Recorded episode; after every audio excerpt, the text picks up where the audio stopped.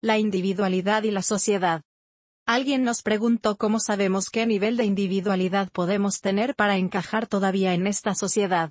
Y dado que este artículo fue escrito debido a la pregunta de alguien, aprovechamos esta oportunidad para dejarle un mensaje. Si tienes alguna pregunta o sugerencia, no dudes en contactar. Tu colaboración siempre será realmente apreciada. Volvamos ahora al tema de la individualidad y la sociedad. Primero, exploremos qué es la individualidad. Hoy en día, como podemos ver, todavía hay mucha confusión sobre este tema, porque la sociedad creció aprendiendo que ser individual es ser egoísta, pero, ¿es eso realmente cierto? ¿A qué te refieres con individualidad? La individualidad es cuando aceptamos ser quienes realmente somos, sin importar lo que digan o piensen los demás, es decir, sin importar lo que la sociedad nos enseñe. Ser individual es tener el coraje de aceptar nuestra peculiaridad, y de aplicar y expresar nuestras propias ideas y creencias. Pero, ¿cómo podemos hacer esto sin molestar a los demás? Bueno, seamos realistas. Siempre habrá alguien que se sentirá incómodo en nuestra presencia, porque no resuena con nosotros y muchas personas también estarán en desacuerdo, debido a sus experiencias y visión de la vida. ¿Pero eso significa que vamos a ofender a alguien? Claro que no. Hay muchas energías, que es lo nosotros somos, incompatibles, pero eso nunca implica ser irrespetuoso, todo lo contrario. Lo mejor que se puede hacer es aprender a comunicarse con total respeto incluso si hay discordia de opinión. La mejor opción es escuchar con atención y expresar nuestra perspectiva, pero sin ofensas ni comentarios innecesarios. Solo necesitamos ser concisos y claros. También es muy importante ceñirse a los hechos y ser lo más preciso posible. Si no estamos de acuerdo, solo nos queda una opción. Como dicen hoy, acordemos estar en desacuerdo, y eso siempre es mucho más saludable que discutir, pensando que eres lo correcto. No existe, no tiene sentido, Después de todo, cada uno está ubicado en un punto diferente en el espacio, por lo que tiene un punto de vista diferente. Uno verá el frente, mientras que el otro verá la parte posterior. ¿Significa eso que están equivocados? Claro que no.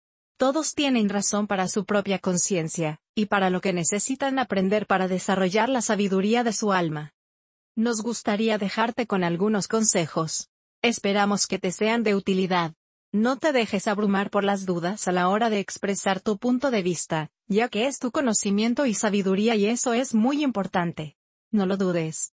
Eso es lo que aprendiste y crees, punto. Una última sugerencia es, no te defiendas a la hora de explicar tus creencias, ya que son tuyas y tienes todo el derecho a pensar con tu mente y no con la de los demás, incluida la nuestra. Para ampliar un poco más la visión sobre este tema, permítanos abordar lo siguiente, solo tú realmente te conoces, por lo que solo tú sabes lo que es mejor para ti. Sí, solo tú sabes lo que necesitas.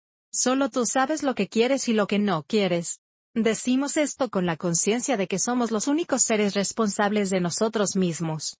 Tienes toda la responsabilidad y el poder sobre tu vida, independientemente de los hechos que se consideren incontrolables. Recuerda el pensamiento, la palabra, la acción, el sentimiento y la vibración. Sí, es la ley de la atracción.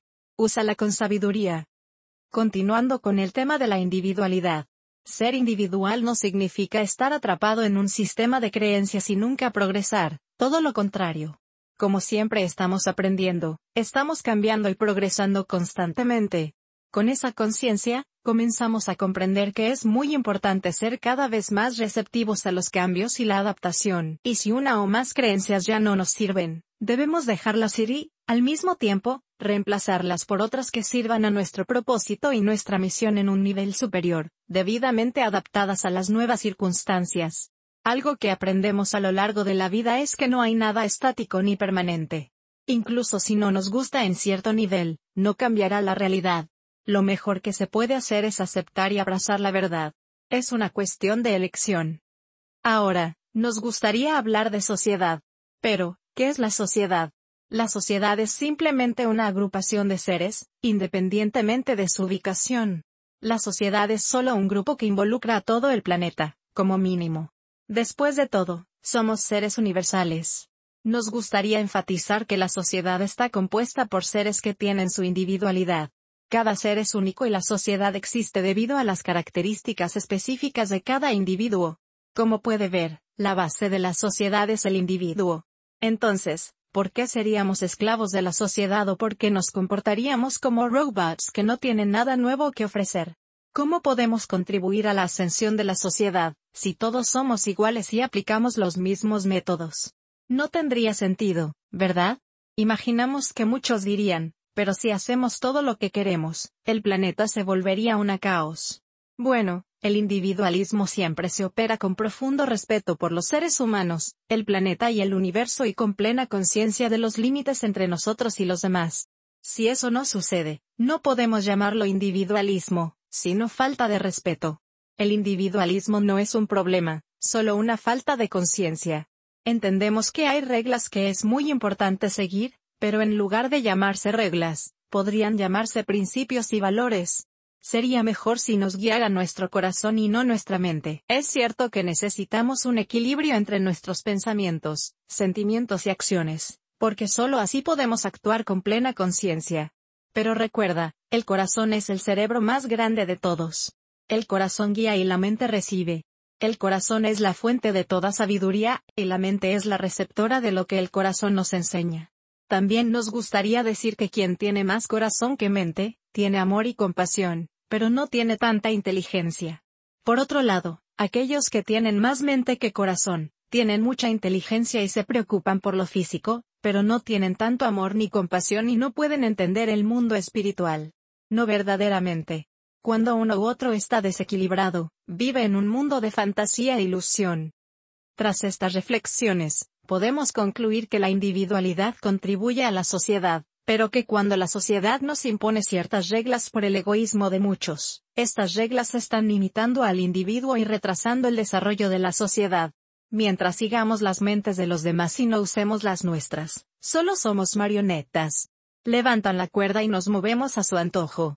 Pero recuerda que nuestra conciencia y nuestro juicio están por encima de todo. Nunca pienses que tu voz no tiene valor o importancia, porque lo tiene. Como dice el refrán, dos cabezas piensan mejor que una. Ahora imagina millones. Para terminar, nos gustaría dejarles con estas palabras, cada uno de ustedes tiene un don o talento muy específico que nadie más tiene. Si todos ustedes aporten su sabiduría, la sociedad avanzará a la velocidad de la luz. Entonces, te rendirás, cruzarás los brazos y esconderás quién eres verdaderamente, o contribuirás al desarrollo de la humanidad siendo tú mismo.